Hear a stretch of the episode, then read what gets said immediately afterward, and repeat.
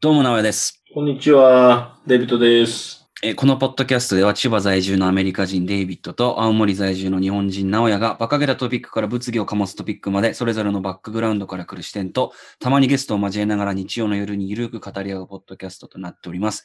今回が第25回目となりました。皆さんご機嫌いかがでしょうか？素敵ですか、皆さね、2021年、なんかいいことあった？デイビッド。ん。なえ？なんかいいことあった？今週？まあ2021年に入ってから。ああ、今月か。うん。いいこと？ええうん、まあね。いや、特にないけど。あ特にない？うん。まあでも、この間美味しいものを食べれた。何食べたの？えっ、と、美味しいものを食べた。聞かないとこはじゃあ。いや、なんかいろんな美味しいものを食べてるからさ、最近。なあなんかこもうもう食べない。サイゼリアとかああいうやつ食べ、もう食べない。そうなの？あんなに好きだったサイゼリア。もう、いや、無理。だってメニューと値段全部覚えてたでしょ、デイビッド。それお金がなかった時ね。あれ感動したもんな、普通に。いや、でももう、最近はさ、500円以下の、あの、値段、ワインボトルも飲飲まないっていうか、買わない。お酒とかってこと？お酒も、ね、うんサントリー以上じゃないと。あ、でもたまに鳥サイボールとか買うんだけどね。ああ。それはあれか、やっぱ外で飲む機会がないから、うん家で飲むんだったら、ちょっと高いの飲んでもいいよっていう。うんなるほどね。今日はあの、ああの、コストコで買ったうん。1.75リットルのウイスキ1075リットル？ー。いや、1.75リッタああ、でかいな。美味しいの、それ。ー。うん、美味しい。めええちゃめちゃ美味しい。カナ、カナダのウイスキー。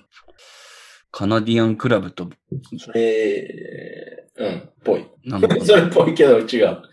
なんか、あんまわかんないけどさ、その、カナダのウイスキーってちょっとメープルっぽさあったりするの？いや、うん、しないと思う。ほんと。ただ、あの、質が、安いものでも質がいいって言われるんだよね。ああ、なるほど、なるほど。コスパがいいっていうやつか、いわゆる。うなんか、ジャック・ダニエルズ。ジうん。ャック・ダニエルズって、あの、なんだろう。ジョニー・ウォーカー・レッド・レーブルって知ってる？わかるよ。それ、まあ、美味しくないっていうわけじゃないけど、それより美味しい。ね。そうだね。ジョニー、ジョニー、ジョニー赤って言われるんだから、日本だと。あジョニー赤で、ジョニーウォーカーのブラックがジョニーグロって言われてるんだけど、ジョニー赤とジョニー・ブラックの間。ああ、なるほど。そう、ジョニー赤とジョニーグロって全然違うもんね。うん。全然違う。だから、ジョニー赤より美味しいけど、ジョニーブラックより安い。なるほど、なるほど。今、安い飲んでるうん。いや、でも、ジョニーブラック、あんまり、そんな好きじゃないんだよ、俺は。正直に。まあ、赤に比べたらうまいってだけでさ、その、うん特別美味しいやつではないよね。俺一回でいいからジョニーウォーカーのブルーレイボー飲んでみたいけどね。あれ飲んだことあるよ、俺。あ、マジで？うん。美味しかった。美味しかった。日本だとね、確か普通に店で買っても、1本多分2万円ちょいぐらいするんじゃない？いや、買わない。ア。メリカもそんな感じ？ドルで200ドルぐらい。うん。それ一回しか飲んだことないけど、あの、まあ、うまいけど、うん。これより60ドルの、うん。ライウイスキーっていうか、ウィッスルピグが、あ今までの。あ、あれすごい、なんて言うんだろうな。飲ませたんだって。飲ん飲んだ飲んだ。それ本当にシロップみたいだったよね。そうそうそう。で、ちょっと粉っぽいんだよね。なんかわかんないけど。舌触りが。ゃあ、美味しいと思ったね、あれ。そう。で、なんかあれ、飲んだ記憶があったからさ、たまにそのジョー・ローガンのポッドキャスト聞いてると、広告で、ウィッスルピック出てくんだよ。出てくるの？うん。酒で言うと、WhistlePig and Buffalo Trace。ああ。その二つが結構よく出てくるけど、あの WhistlePig のライウイスキー飲んでから聞いたからなんか、お WhistlePig だってすげえ興奮したの覚えてる。うん。そんな中俺は麦焼酎飲んでるんだけど、麦焼酎。麦焼酎のソーダ割りを飲んでます。麦焼酎。麦と、あれ、その2種類、なんか大きいメーカーがあって、うん。えっ、ー、と、なんだっけ。麦と芋？麦と芋だっけ。うん。うん。それ、あのーわかる味？芋。全然わかるね。俺なんか、全然違うってこと？全然違う。でも、スコッチ、スコッチとバーベンぐらいの違い、違いがある。いやもっと違う。スコッチとバーボンで言うと、バーボンはトウモロコシで、スコッチは、まあ麦じゃん。大麦なんだけど、あの、それよりももうちょっと違いがある気がするね。俺の感じで言うと。でも、パーセントっていうか、その、お酒のパーセントは変わらない？あまり。意味、アルコール by volume? そうそうそは、うんと、一緒かな ?20、あの、どのメーカーも、う。だいたい25とか20。20から25。で、麦だから20とか、あの、芋だから25とかってのはない。ない。うん。ああじゃあ、その、後味だけってことそうだね。で、焼酎もさ、なんかあの、ピペットボトルに入ってるような焼酎あるじゃん。うん。あれと、あのーちょっと高い焼酎っていうのは作り方が違って、うん。あの、ペットボトルに入ってるやつは、あの、コラムスティルって言うんだけど、あのいや、作り方、蒸留する、その、ルうん。あれ、なんえ、にえ日本語で言い方わかんないな。you know the difference between、uh, pot still and column still? No, 知らん。うんと、日本語だと単式蒸留と連続式蒸留っていうのがあるんだけど、その単式蒸留っていうのが釜があるじゃん。その原料を沸騰させる。うん。釜の上にその筒が伸びてるんだけどうん、それがそのまままっすぐ行くやつなのよ。うん。で、連続式ってやつは部屋がいっぱい分かれてて、うん。その段階で、なんて言うんだろうな。だんだんにそのアルコールの濃度を上げていくから、うん。味がほとんどなくなっちゃうのね。あのー、どれだ？前者のやつ？うんと、後者の方かな？コラムスティル。の方が、お酒味。してるってことね？結さ局。うんと、ピュア酒の味。ピュアな酒って感じのものができる。なるほどね。だから、ウォッカ作るときとかは、一回95度まで酒の濃度、あの、濃度上げるのよ。えーそのコラムスティルも、普通のやつよりもウォッカ作るやつは段数がめちゃくちゃ多くて、うん。10段ぐらいあるやつを超えてくるから、うん。酒のその度数がだいたい95%。まで上がって、そう。それを一回水で割って、なるほどね。ウォッカは作ってるんだけど、ウイスキーとか、あと日本のそのちょっと高めの焼酎は、うん。ポットスティルって言って、その部屋が一切ない。上がってったらそのまま落ちるタイプだから、その原料のうん。風味がすごい残るんだよね。うん。だからその芋の香りとか麦の香りとかっていうのが出やすいっていう。なるほどね。で、そっちの方が作る、作るため、ちょっとお金かかかるってことね。そう、そあの、そういう、なんていうの、大きい、大きいっていうか、多い量で作れないってことね。う。両方多い量でも作れるけど、あのーその後の工程っていうのかな。うん。例えば割り水をする分量とか、まあいろいろ、いろいろな要素があるんだけど、うん。その焼酎にも、その、おつ類と香類っていう、まあ言い方をするんだけど、そういう違いがあるんだよね。うん。今日ちゃんとしたトピック2つ用意してるのに、酒の話ばっかりになっちゃった。そうなんですよ。で、え一番ー高い焼酎いくらぐらいするんだろうな？一番高い焼酎。一番高いっていうか、あの、あ、めっちゃいい焼酎。えっ、と、一番高い。さっきブルーレ、あの、ジョニー・ブルーラ、レーブル、ブルーは、あの、うん3万ぐらいするって言ってるでしょ、そうね。えっ、と、今調べたら、あれでしょ？一般的なやつでしょ？その、うん。そうね。めっちゃもうプレミアみたいなやつとかじゃなくて、一般的なやつで言うと、なんか、買えるやつね。普通の酒屋さんに行ったら、うん。ああ、これは、まあ置いてるところ限られるけど、有名なのは、うん。森伊蔵。っていう焼酎。芋、芋焼酎。これが今楽天で見たら24,800円で売ってるね。1.8 liters。もうあれはエイジとかする？うん、するするする。?18 年とかそういう感じ？そういうのもある。えでも焼酎は基本的にはその、焼酎とか泡盛もそうなんだけど、あの、ウイスキーってさ、だいたい木の樽に入れるじゃん。ー、うん。素材で言うとなんか、ホワイトオークとか、アメリカンオークとかっていう木使ったりするんだけど、うん。焼酎とか泡盛は、亀っていうのかな？あの、陶器うん。ポッタリー何で作られてるの？あの、あれでしょ？セラミック。セラミックとか土とか多分そういううん。ものを焼いて作った、その容器に入れて保存して熟成させるみたいなのが多いですね。えなるほどね。OK ー じゃあ今日、今日のトピック、まあ関係するっちゃ関係するか。そうね。関係する？うん。デイビッドからちょっと伺いたいんだけど。そうだな。うん。で、この間、あの、出張、出、出張？出張出張。出うん。張。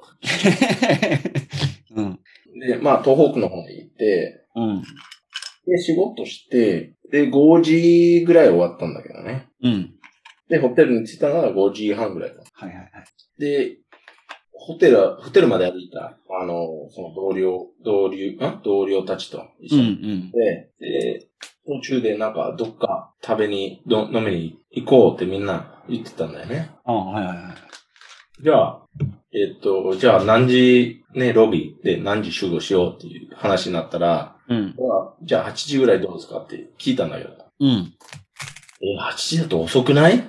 言われたんだよね。そうだよね。まあ、東京は8時までにみんな帰ってくださいって言ってるからね。8時からだとちょっと遅いって感じはするよね。ああ、まあそうかもしれないけど、うん。そういうコロナとかその緊急事態宣言は関係なく、うんうん。思ったのが、うん。まあずっと思ってる、思ってたんだけど、うん。あの、まあ、アメリカと違って、その、飲みに行く時間は結構早いんだよね、日本は。おー。日本大体、デイビッドが8時からどうですかって言ったんだ。うん。あ、俺そういうことか。うんうん。ホテル行って、シャワー浴びて、ちょっとゆっくりして、なんか食べてから行こうかなと思ったんだけど、うん。あの、いや、え、6時半、6時半からやろうってみんな言ってたね。おーおーおーめっちゃ早いなと思ったんだけど、うん。でも、結構多いね、そういうの。あの、7時とか7時半から集合して飲みに行く。で、その1時確かに。があって2時会とかそういう3時会まであるけど、うん。スタート時間がいつも早いんだよなと思う。で、終わり時間は、まあ人によるけど、うん。東京だったらまあし、あの、終電まで。うんうんうん。でもそのホテルは近くにある時はまあ3時とか4時までじゃない？まあ、人によるけどね。まあね。えーでもそこ考えたことなかったな。いや、早いんだよ。あの、正直に言うと、俺、なんか、もうアメリカ行った時、だいたい11時からスタートだったね、夜の。うんうん10時から11時からスタート。うん。うん。ね、3時、4時までぐらいな。え、それクラブだけじゃなくて、普通の飲み会でも？もう普通のバーとかでも、うん。うん。だから、いや、早いんだな、と思って、あ、でも、今なんかすげえ思い出したんだけどさ、うんデイビッドに飲み誘われて、それがなんか10時とかだったのが多かったなっていうのなんかすげえ思い出してきたわ、今。うん。なんかまあ夜、夜、夜。本当の夜。夕方とかじゃなくても夜。そうだよね。しかも、なんか俺その時にさ、普段だったら7時からとかだから、時間をなんかすごい余しちゃって、何していいか分かんなくなっちゃったことがなんかあったのを思い出したわ。うん。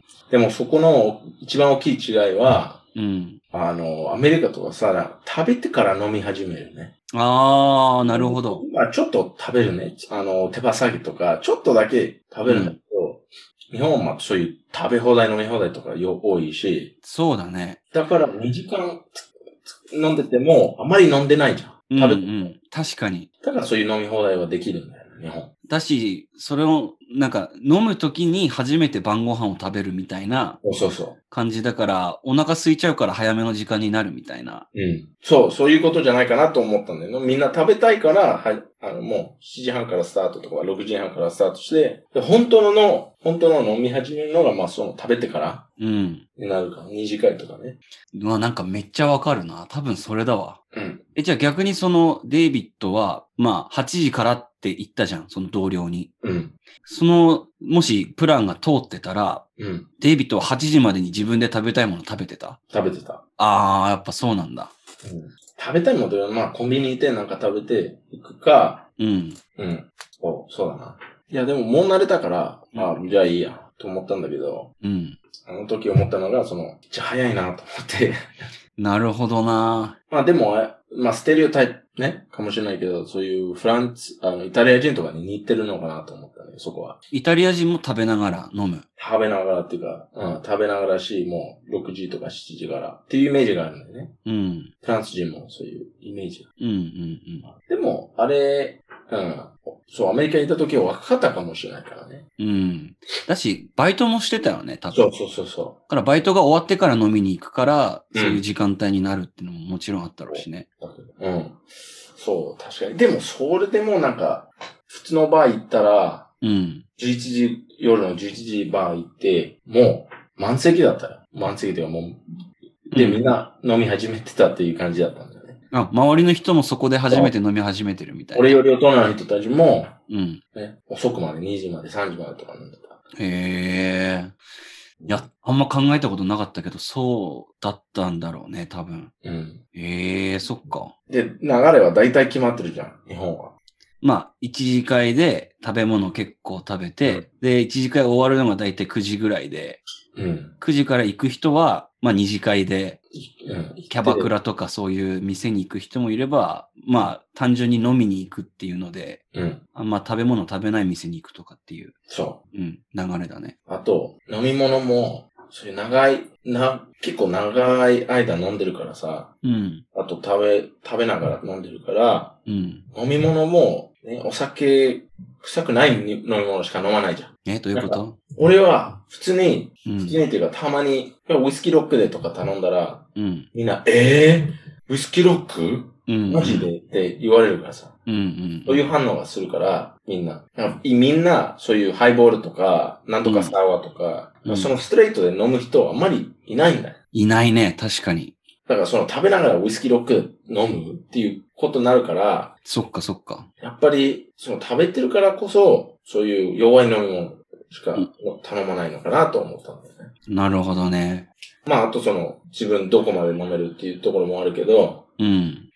なんか、それで言うと、もともとその日本っていうのは、なんか、スピリッツ、蒸留酒をさ、うん。飲むようになったのが多分、ストレートとかロックで飲むようになったのって多分バブルぐらいからだと思うんだよね。あの、1900、例えば70年代から。70年代の本当の終わりから80年代にかけてぐらいの時に、その金持ちぶった奴らが、うん。その、なんだろうな、ストレートとかでコニャックとかこうやって回して飲むようになって、うん。そういう人たちがいたんだけど、なんかほとんど多分おじさんだったんだよね、そういうのやるのって。なるほどね。で、今は、それから、まあ、そのイメージを変えようっていう流れで、そのハイボールっていう飲み方が、うん。なんか、おすすめされて、うん。めっちゃおすすめされるね。そうそうそうどこ行っても。うん。看板とかも。そうそうそう。で、急激に流行ったじゃん。ウイスキーとかバーボンを炭酸で割って、ちょっとレモン入れるみたいな。うん。あれだったら誰でも飲みやすいみたいな感じで急激に流行ってきたっていうその流れがあって、うん。で、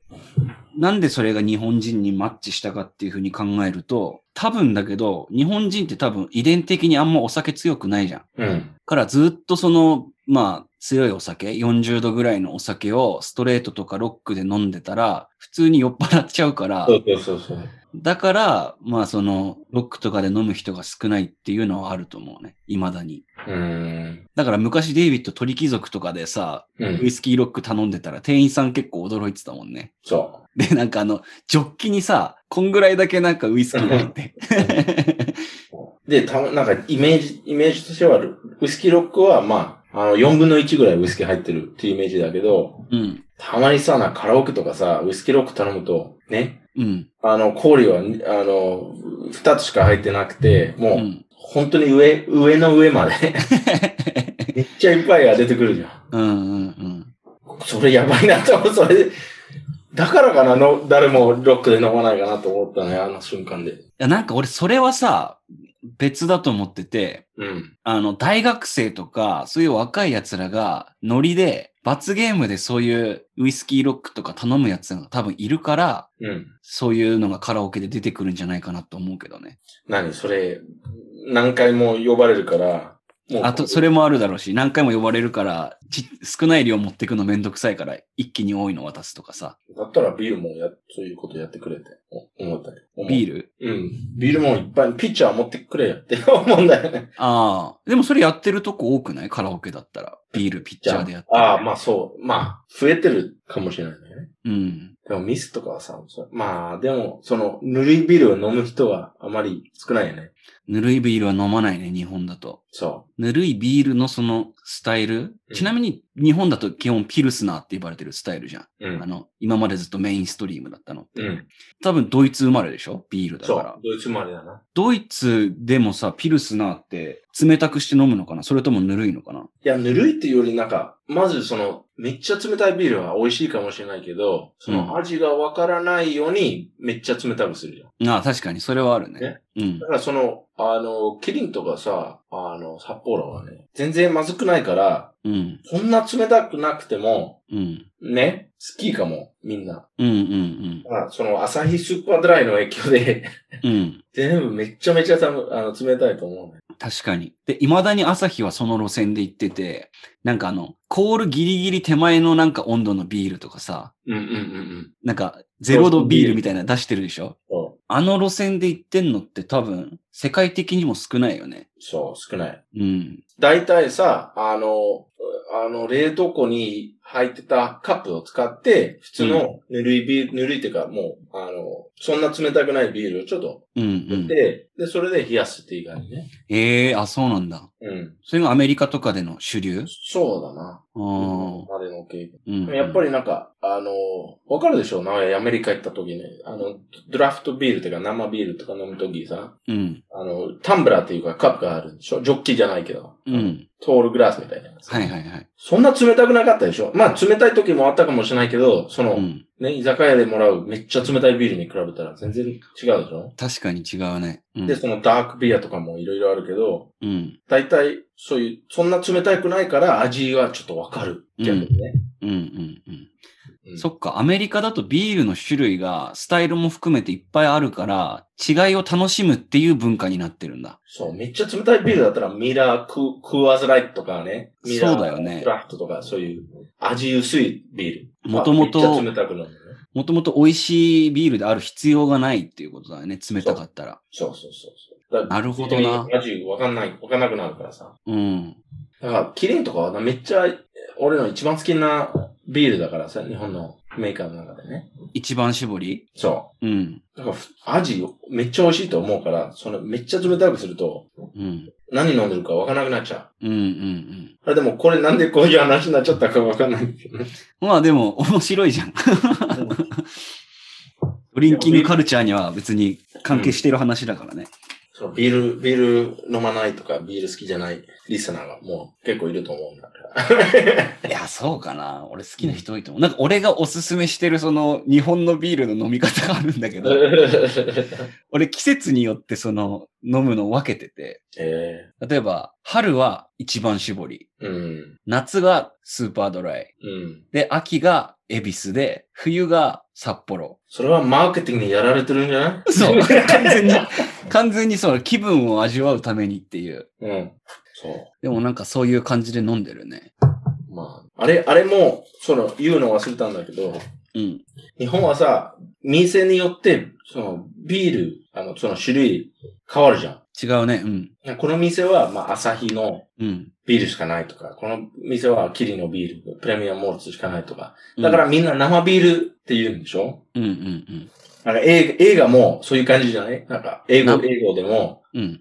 うん。ビールくださいってしか言わないじゃん。うん。でも実際のバー、アメリカのバー行ったら、ビールくださいって言ったら、あの、バカ、バカって思われるじゃん。ああ、そういうことか。ね？何でもいいって日なるからさ。日本だと基本一種類しかないもんね。でしょ？だし、たまにその、ここの居酒屋だったら、プレモルしかないから違うとこ行こうとかっていう話もするよね。うん。いやでもプレムもめっちゃ美味しい。あんま俺好きじゃないんだよ。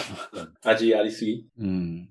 まあでもさ、アメリカ行ったらなんか、どのビールが欲しい？ね、生でか、うん。ボトルでね？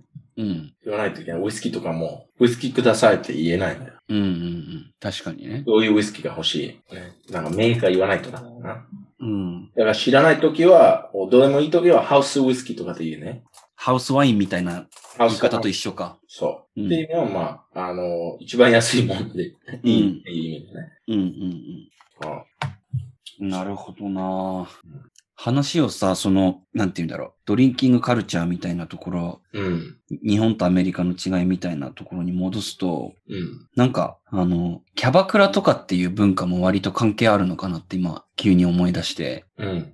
なんか、日本は飲み始めるのが早いとか、あと、大体その、始まり、一次会の飲み始めの時間が7時だったりとかするじゃん。うん。なんか俺、それってさ、結構その、キャバクラの店が始まる時間に関係してるんじゃないかって今、急に思って。うん。キャバクラとかスナックって、大体9時からオープンの店が多いのよ。うん。だからそこのオープンに合わせて、7時から2時間の飲み放題をして、とか、2時間まあいて、うん。で、そっから二次会でキャバクラスナックに行くっていう、なんか流れがうん多分男の中では結構多いから、なるほどね。あの、そういう感じになってんのかなって今思って。じゃあ、キャバクラとかそういうとこ、ああいうところはね、一次会で行く人いないってことね。聞いたことないね。最初からキャバクラって。なんで、なんでだろうね。だってキャバクラとか、ああいうところも飲み放題とかあるんじゃない？ある。だからそこは、なんで行かないの？食べ物がないからかな。うん。食べ物でもあるっちゃあるよ。例えば、キャバクラって大体さ、近くの飲食店の出前とか持ってこれるのよ。デリバリーで。だから、そこで食べる人もいる。うん。食べるし、その、女の子に食べさせるうん。え 人もいる。うん。それめっちゃ面白いよ。でもなんで一次会から行く人がいないかっていうと、始まりの時間がやっぱ9時だから、その、ご飯と飲むのがセットっていう日本の文化の中では、その、あんまり9時始めっていうのがないからじゃない？だから一次会でキャバクラスナックに行かないんだと思うけどね。なるほどね。あともう一つこれは完全に俺の予想っていうか、あの、うん偏見ステレオタイプだけど、うんキャバクラに行くような男たちっていうのは、ちょっとでも酒入ってないと、女の子と会話できないような奴らが多いんじゃないかなって思う。なるほどね。うん。だってだからこそそう、本当であれば街の女の子に声かければいいところをさ、キャバクラとかに行くんでしょ？うん。その、日本人の男性の中で何割ぐらいキャバクラ、あの、普段に行ってると思これは、あの、多分東京とかそういう都市部と田舎で全然割合が変わってくると思ってて、うじゃあ、えっ、と、田舎の方だったら何割ぐらい？6割、7割いってるね。結構高いな。うん。東京の方が少ないってことね。うん。なるほど。と思う。特に若い人たちは。うん。いや、でも、俺のイメージだと、その、年寄りの人たちがよく行ってるっていうイメージがあるね。うんうんその、40歳、50歳とか、もう、結婚して、子供がいて、うん。うん。もう、仕事、仕事ばっかり、ね。仕事しかやらない。ねうん楽しいことはあまりないからさ、うん。ああいうところしか楽しめな、楽しめられないとか。うん。そうだね。メージだっていうステレオタイプがあるんだよ。でもそれは多分、す結構当たってると思うよ。うん。なんでかっていうと、言い訳にしやすいんだよね、キャバクラとかって。要はその、取引先の人に誘われて、うん行かなきゃいけないみたいな。本当は自分が行きたいんだけど、取引先の接待っていうのかな。上司とかね。上司とか、あとは取引先の人たちを、要はお客様だよね。うん。をもてなすために、なるほどね。キャバクラに行かなきゃいけないっていう、その言い訳にしやすいから、なんか、か家庭がある人、奥さんとか子供がいる人でも、割と行きやすいってのもあるんだと思うね。ああ、あの、判断されないっていうか、なんか、その奥さ。そうんそうそう。ジャッジされない。あの、その、その文化はもう、あの、死に、死ん、あの、死んでるっていう言い方は悪いけど、あの、行く人減ってると思う？まあもちろんコロナでは減ってるけど、うん。その前でもうん。減る方、減る方向行ってたかどうかちょっとどう思う？んと、ある程度年がいってる人たちの中で言うと、ううんそんな減ってないんじゃないかなと思う。あでもこの、こういう文化ってどっから来るの、あの、そういう、あ、なんだっけ、芸者とかそういうこと関係あるのかな？そういう、あああ。の、スキルが持ってる女の人っていう。うんうんうん。芸者とか舞妓さんとかそうね。いたんだでしょ？うん。で、それお客さん、ね、男の人だ、だいたい。うん。エンターテインメントするじゃん。うん。ゲームとか話とか楽器弾いたりとか。うん。でそ、それからう生まれた業、業界っていうか、あの、ビジネスなのかな？そうなんだろうなと思うし、あと思うのがその、やっぱり日本の方がジェンダーイクオリティ、男尊女卑みたいなのが多分あるから、アメリカとかに比べたらね。うん。それもなんか関係してそうじゃない？なん、いや、違うと思うよ、あれは。だってなんかアメリカとかそう、いうところ、ヨーロッパとかさ、ストリップが多いじゃん。うん。ストリップクラブ。うんうんうん。で、逆に日本が少ない。ね。ない。逆に。ない。で、田舎の方はないでしょ？全く。ないね。でしょ？うん。だからアメリカの田舎でも絶対ある。100%ね。ストリップクラブ。そでも、日本田舎でもあれあるよ。なんか、デリヘルっていうのかな？その、セックスをしてお金を儲ける人たち。う。いや、それ違うんだ。そそれはまた違う話なの？そう。だから、すあの、スナックみたいなところ。うん。そしたらまあ、ストリップが一番近いかなと思うんだよね。うん。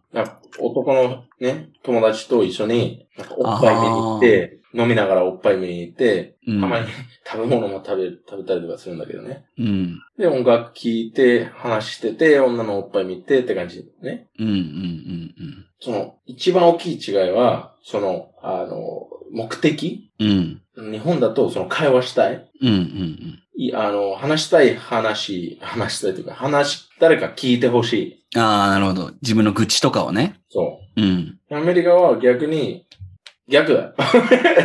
その、誰とも話したくないから、おっぱい見に行こうかなっていう。ああ、そういうこと？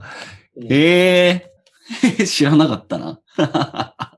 誰とも話したくないからおっぱい見に行こう。最高じゃん、そんな。ええで、友達と一緒に行ったら、まあ、友達と話すね。うん。だからそういう、で、その目的分かってるじゃん。うん、うん。あと、この金、ね、このストリッパーに払えば、ね、おっぱい触らせるとかね、ああ、はいはいはいはい。お尻とかね。だけど、あの、あ、このストリッパー俺のこと本当に好きなのかなって思う人めっちゃ少ないと思うよね。ああ、そうなんだ。もうビジネストランザクションって分かってるからさ。ああ、もうそういうキャバクラとか、勘違いする人多いっていうイメージがあるんだよな。でも同じの店何回も行ったり、ああ、それはある。その女の子とセックスするためにいろんなプレゼントあげたりとかね。そう。うん。あと、あそこ、ね、ここはダメだけど、ここはいい。な、何が違う？女が可愛いからって言うんだけどね。うん。だったらなんかストリップ行けよって思うんだよね。ああ、その、フィジカル、ね、外見のことだったら、うんもう。ストリップ行った方がいいと思うし、うん。いや、話うまいからって言われるからですね。ああ。だから高いんだよ。だからこの、あの、キャバクラが、なんていうの、いつも言ってる。壊れて質があるからね。話、話がうまい。うんうんだから話がメインだと思ってて、うん。うん。やっぱりその可愛いとか、セクシーとか、セクシーって言わないんだけどね。可愛い女の子がいるから行くんだよ。うん。だからそこは違うね。うーん。でだからね。でまあ、この女の人好きだから、この女の人にはお金をあげて、ラップダンスもらうっていうかもあるかもしれないけど。うん。あ、うん。それで言うと日本だと、その友達と一緒に行って、単純にそういうことするってなると、おっぱぶってのがあるね。うん。おっぱい、おっぱいパブ。ん？あまり人気ないよね。人気ないね、確かに。うん。あの、キャバクラ、スナック、ガールズバーに比べたら、おっぱぶは多分そこまで人気ないと思う。なるほどね。うん。私、やっぱりその仕事で関係がある人と一緒に行くから、うん。おっぱいを一緒に見るとかっていうのは多分ちょっとタブーじゃん。気まずい。うん。でもお互い、お互いの進行、おチンコ、温泉で見るのは OK だけどね。まあ、それは確かに OK なの。なんでだろうな。あ、じゃあ、柔らかいチンチンはいいけど、硬いチンチンはダメだよ。うん。そういう違いかもしんねえな。なるほどね。うん。日本人のその線引きが分かったね。柔らかいチンチンは OK で、硬いチンチンはダメと。うん。それ、まあ、人によるじゃん、それ。うん。ゲイだったら、ゲイだったら。いや、でもさ、あの、いや、正直に言うと、仕事の人と一緒に行っても、気まずいんだ。キャバクラとかでもってこと、うん。うん。俺、俺、俺は一番気まずいと思ってるかもしれないけど、うん。だた、例えば自分の同僚、うん。女の人の前、うん。こういう人になる。やばいなと思うんだよね。なるほどね。うん。例えばその、一次会で自分の家族の話してて、自分の子供の話してて、うん。その後一緒にキャバクラ行って、うん。でもう動物になるからさ、ああ。ね、30分前この可愛い子供の写真見せられたけど、うん見せられてたんだけど、今はちょっと全然違う人になってる。な気まずいんだよ。ああ。どういう対応すればいいかちょっとわかんなくなっちゃう。うん。そのファミリーマンとして対応するか、そっか。ホーン、ホーンドッグって言うんだけども、うん。ホーニーガイっていう。うん。もうムラムラしちゃって50歳るの。人、そう、50歳の男の人と、このキャバクラの20歳とか19歳、21歳の女の人の、あれ気まずいなと思うんだよね。ああ。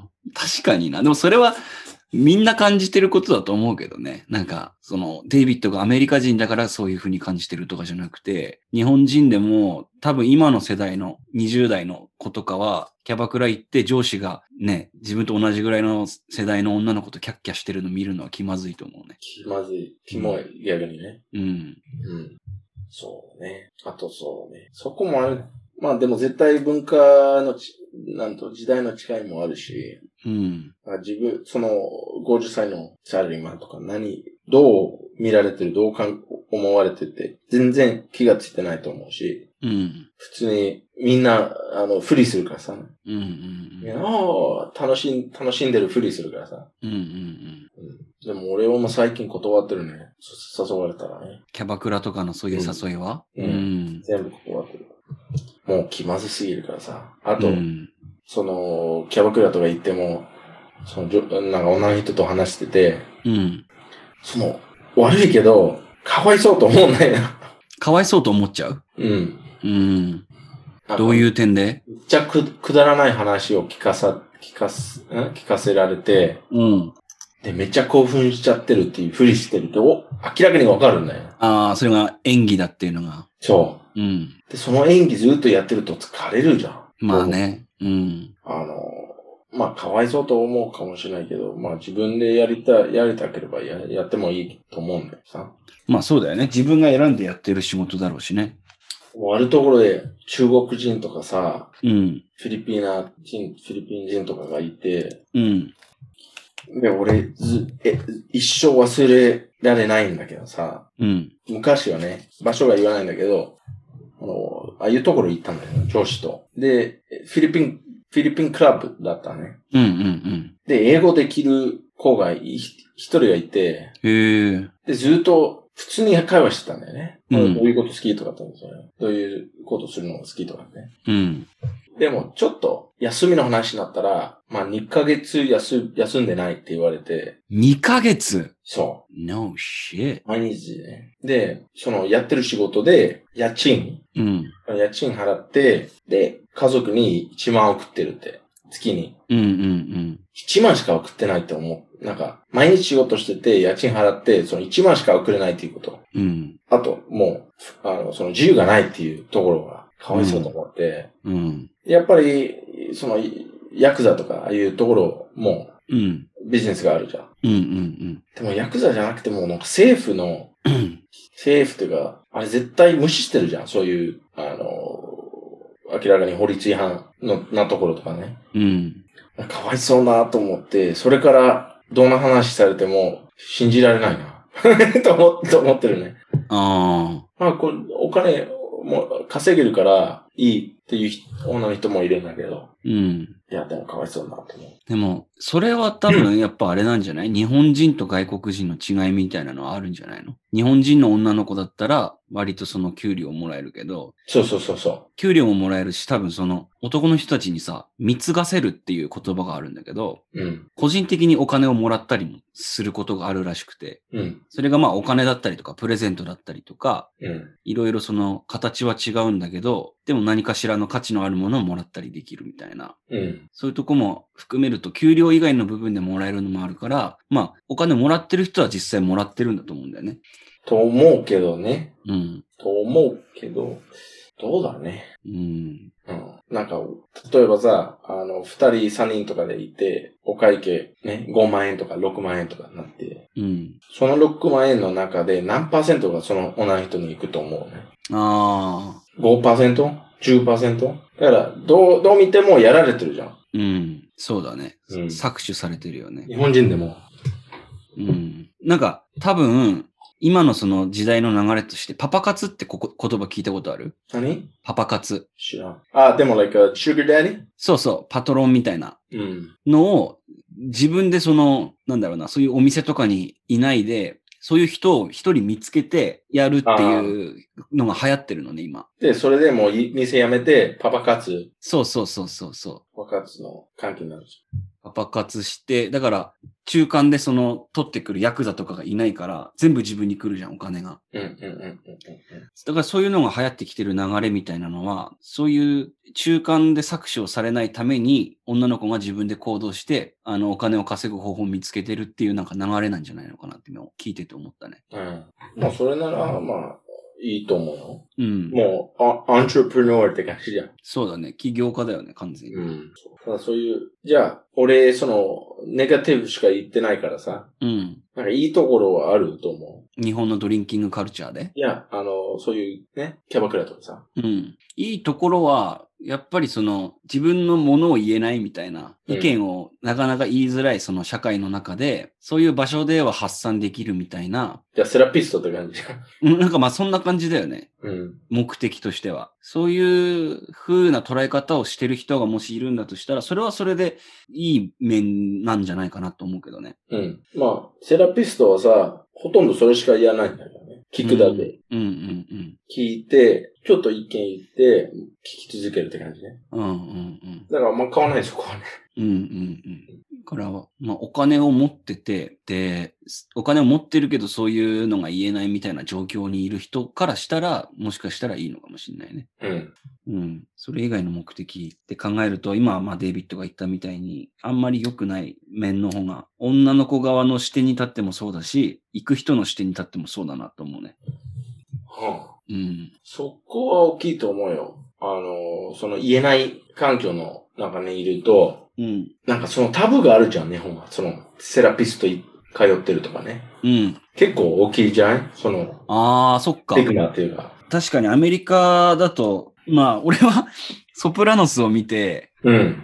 なんかシュリンク、シュリンクに行く、その精神科医に見てもらうっていうのは、なんか、男としてダサいというか、うん。特にマフィアの入ってる人ね。そうそうそう。っていうのは見てたけど、でも、セラピストとか、あの、カウンセラーみたいな人に話を聞いてもらうっていうのは、アメリカの方がすごい進んでるよね。うん。なんか昔は日本みたいに、うん。あの、ちょっと変な目で見られた。うん、ね。うん。なんか頭おかしいって言ってよ。目で見られてたんだけど、最近はもうちょっとみんな受け入れてるという感じしてきてるんだけどね。うん。日本はまあそこはちょっと遅いんだけど、で、あとサラリーマンだと、あの、家族、特に家族がいる人たちだとね、うん。そういうのできないじゃん。うん。そうだね。うん。あの、まだね、社会的に。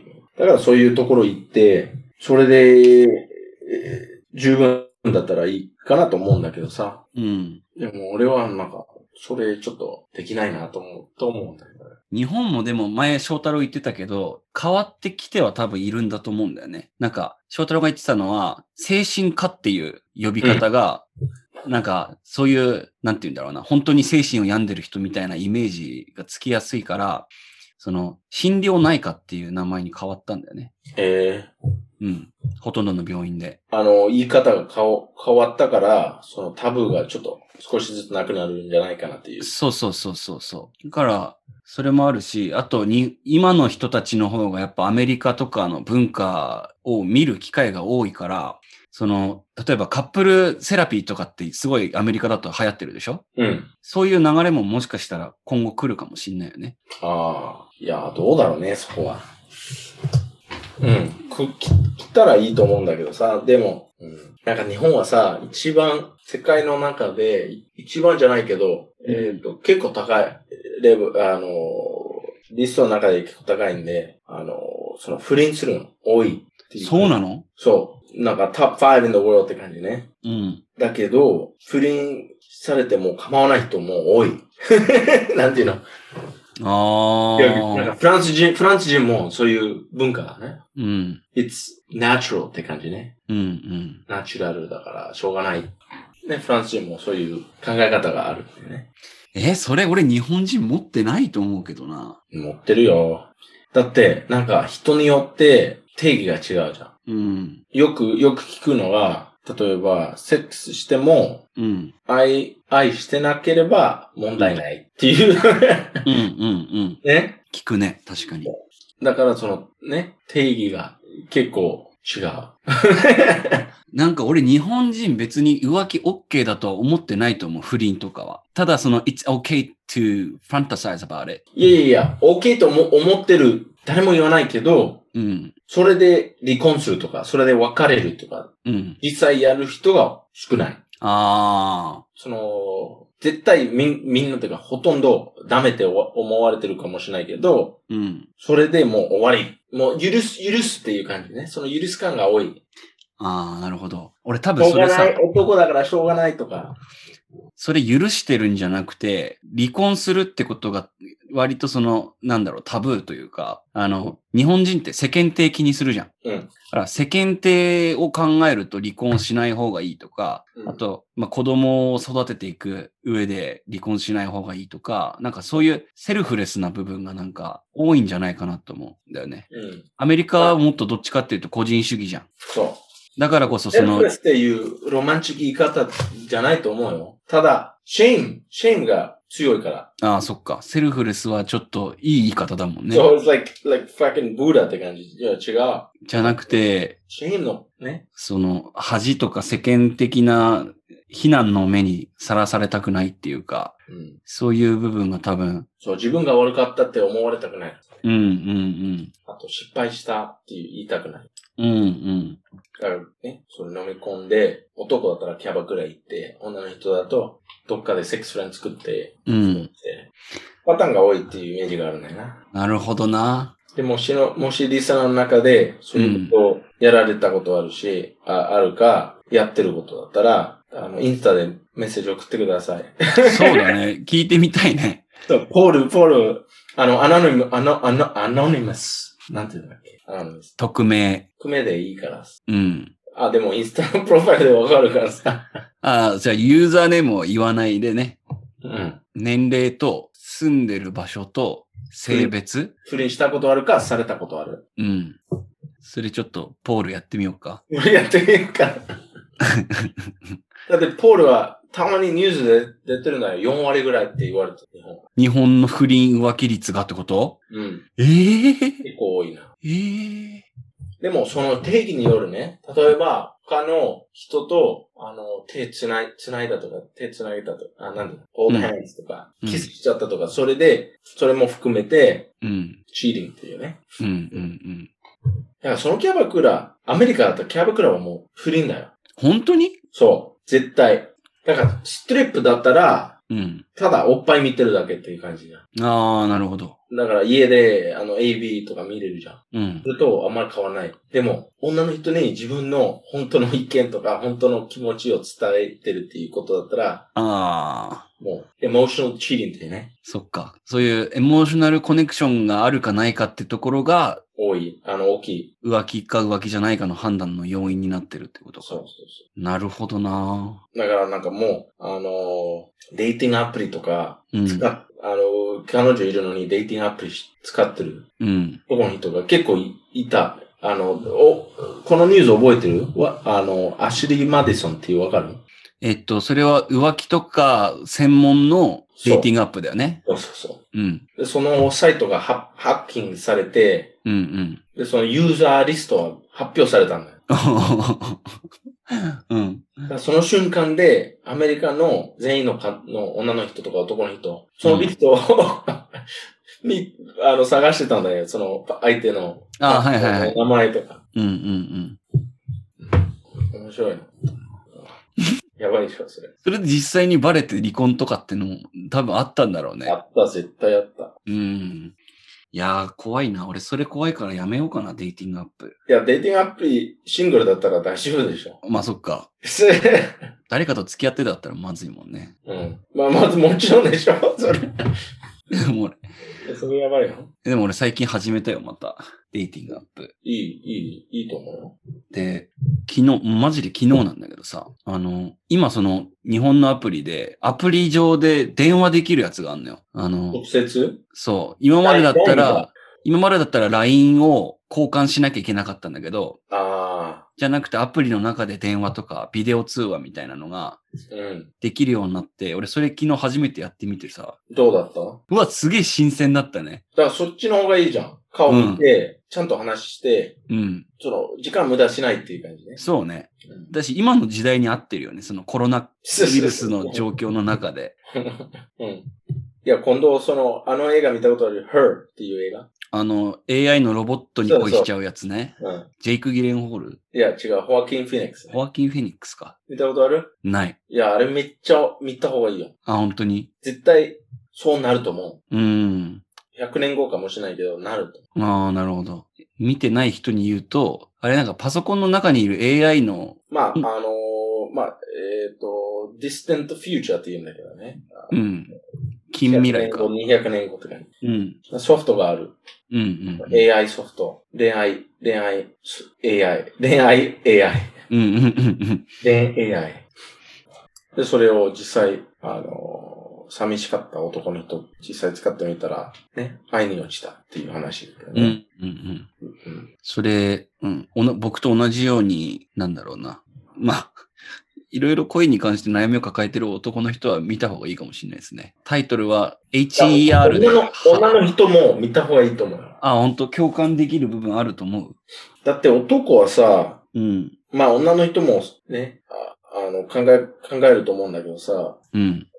目的が違うと思う。あの、感情的に、学覚的、学覚的に。うん。うん。女の人はさ、もう、その子供作りたい気持ちが強いの。ああ。認めなくても、うん。もう、ぶ物理学、え なんだっけ、あの、しえー生物学的に？そうそうそうそう。生物、生物学的に、うん。ホルモンとかはまあ、ああいう無意識で、そうパートナーが欲し欲しいけど、うん。まあ男もそういうところもあるけど、下手くそんだよな、男はさ。ああ。感情、あー感情というか、気持ち伝えるとか、感情伝えるの。女性はその点なんか結構本能的にできちゃうってこと？そう。だから、アトラクトしようとするとの方だからさ。うん。あの、アトラクト、なんていうの、あの、選択肢が多いの方。うん。多い方。だから、そんな努力しなくても、うん。ほとんど大丈夫。うん。うん。ほとんど誰かと子供を作れる。うん。男は、ね、十分の、あの、1割とか2割、例えば10人がいて、その10人の中で1人はできても、その9人はできないっていうところが多多いし、ん？待って待って待って待って。あのー例えばさ、うん。島、島、島があって、うん。その島に女の人が1人がいる。うん。うん。男は10人がいる。うん。その、ちょっとじ言いたくないんだけど、もうわかるでしょ？うん絶対その女の人、あの、誰かと付き合いを始めたら、うん。残りの9人はあの人とコンピートするじゃん。うん。うん。フィジカル的、フィジカルで。まあ、殴り合ったりとか殺したりとかして、ライバルをいなくすると。うん。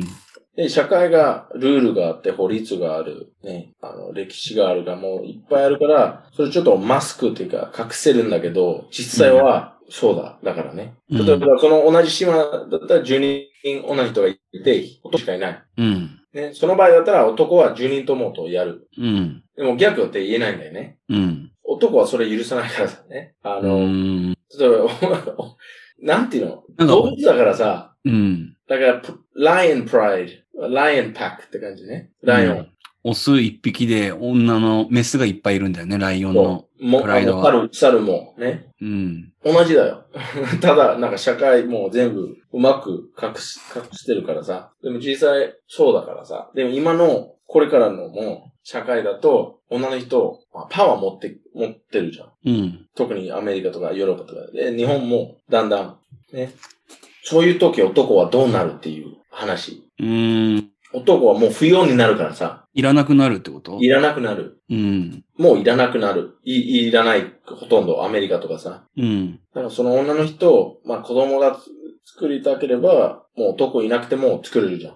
なんか俺さ、最近その、あの、Y 染色体うん。男の人のその遺伝子が、うん。なんか電磁波とか電気の影響で減ってきてて、で、うん。生まれてきてるその子供の女の子の数がすごい増えてるみたいな。女の、うん。だから今、世界の人口を見てみると、女性の方が多いみたいなうん。のをなんか聞いたことがあって、何の証拠もないんだけどさ、なんか、でいや、でもそれ何回も聞いたことあるよ。あ、本当？その方向として、そうになる、そうなる。うん。でも、俺、高校生の頃からずっと聞いてる。あ、本当うん。うん。なんかだから電気自動車は良くないとか、なんかそういうなんか、いろいろ見てたんだけどさ。うん。でも、そうなったら女性の方が数的には多くなるわけじゃん。うん。だったら、その、逆に女性がなんか男性を取り合うみたいな感じになるんじゃないかなって今聞いてて思ったんだけど。それなにパラダイスでしょ？そう、そう、俺らからしたらね、うん。パラダイスだけど、え、そうじゃなくても、なんていうの？男のその精子とかそういうのだけを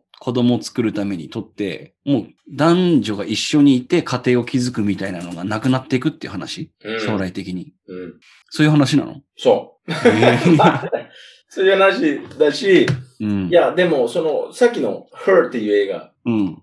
あのーもうテクノロジーで、えっ、と、introvert。インターじゃなくてイントロ introvert ってわかる ?introvert。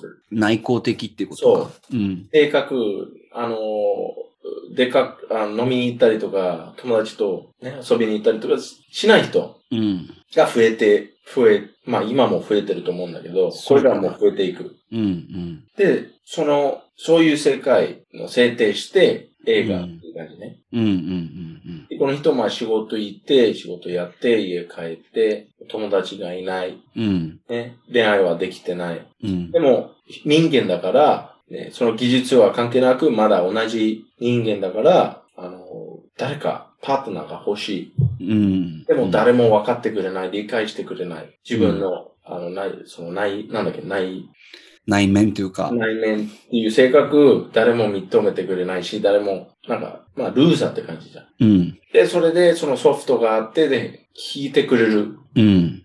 な、あの、ボイスもめっちゃ柔らかい、あの、セクシーとナイス。で、なんか、めっちゃいい。あの、あれ、スカーレット・ジョーハンセンは声してるから。あ、そうなんだ。あ、うーん。ソフト AI の声。うん。で、すごく合う。なるほど。ただ聞いてくれるだけじゃなくて、なんか理解もしてくれる。そうそうそう。AI だから、まあ、ね、今日はどうでした？今日は元どうだったんですか？っていう。どうだったんですか？おかしいんだけど。今日はいい日でした？とか。うん。ああ、あなたの素晴らしい人ですよっていう感じね。ああ。あの、スナックと同じじゃん。あキャバクラとかね。うん。だけど、あの、それ、それでもう愛に落ちるじゃん。うんうんうん。それめっちゃあり得ると思うんだよ。これからの世界。本当に100年後とか、そんぐらい。いや、そんなかかんないかもしれないけど。うん。だってもう、あのあれ、なんだっけ。みつ、みつねなんとか、えっ、と、あの、ボーカロイドのえっと、初音ミク。初音ミク。うん。ね ?J-POP。J-POP のアイドルみたいなでしょ、まあそうだね。うん。実際、人間じゃないもの。そうだね。うんうんうん。それでも、見るでしょ？男の人。見る人いるし、聞く人いるし。うん。見る人っていうか、ああいう人見るでしょ？あの、その、アイドルの、えっ、と、バッジとかああ、はいはいはい。うん。あるし、あの、携帯のスクリーンに、うん。ああいうやつ、ああいうやつっていうか、ああいう、三つくれ、なんだっけ、初音ミクね。初音ミクレのウォールペーパーとかしてる。うん。もう、ハマってるじゃん。うん。実際、it's a fucking, it's fake! it's not a person そうだね。おかしいな、それ。だからもう始まってると思うん。そっか、じゃあ、生身の人間にしか、ちゃんとした人間にしか求められないと思ってたことが、もうすでにロボットでもできるようになってきてるから、そのは映画の歯みたいな。状況に、もうすでになり始めてるってことか。まあ、AI, で AI の、AI の、あれによる、その、えー進捗？ディープラーニングがどこまで正確になるかとかっていう。そう、それも関係あるけど、うん。もう50年以内ぐらい普通になってるんじゃないかなと思う。うでん。そっか。そうなれば男いらなくなるか。だから、うん。その、世界にならないように、助け、助けてくれる人たち、うん。あの、キャバクラのない人しかいない。じ世界の救世主はキャバ嬢ってことか？うん。じゃないかな。なるほど。なかなかいい結論になったね。Save us, キャバ girls! キャバクラのキャバ嬢たちが世界を救ってくれることを祈って、もう このトピックを終わりにしようかなとそう、そうえそれで終わりしよ思います。はい。じゃあちょっと休憩入りましょうか。う。うん。うん。はい。暑いな、このスペースヒーター。っていうかもう結構今日さ、喋ったし、もう終わりでいいんじゃない？結構喋ったね。うん。うん。えなんかちょっと眠くなってきたし。言わなくてもいいじゃん。じじい。じじいなんだよ、マジで。もう9時で眠くなっちゃうから。そうね。それ、なんか、今来てるリスナーの中で、その監督なりたいという夢持ってる人がいれば、絶対ね、これめっちゃいい映画になると思うよ。何が？あの、SF で、ああ、なんか世界が、もう男はもうみんな、なんだっけ、引きこもり？うん、引きこもりになっちゃってる。て、AI のソフトと恋愛しし始始めてるんだけど、うん。ある、ある場所、あるところ、日本のあるところで、あの、仙台とかね、うんああいうと。ころで、伊坂幸太郎だ。うん。そうキャバクラができて、めっちゃ有名になって、うん。世界を救う、社会を救うっていう。その映画めっちゃ見たいわ。で、その主人公、うんキアヌ・リーブスの、かっこよすぎるでしょ。俺主人公敬語あたりがいいんじゃないかなと思って。キャキャバクラのオーナーはキアヌ・リーブスで、うんうん、わかんない。うん、まあいいや。これで 終わりにしよはい、わかりました。ということで、えー、サンデーバカクラブ、今週はもうこれで以上にしようかなと思ってう。ます。えーご意見、ご質問がある方は、インスタグラムアカウント、サンデーバカクラブ、sunday, bakaclub までお問い合わせください。えー今回も最後までお聞きいただきありがとうございました。そうですおやすみなさいね。ありがとうございました。 Byeはい。何も思いつかなかった今。聴力がやばかった。うんじゃあねー。はい、 bye。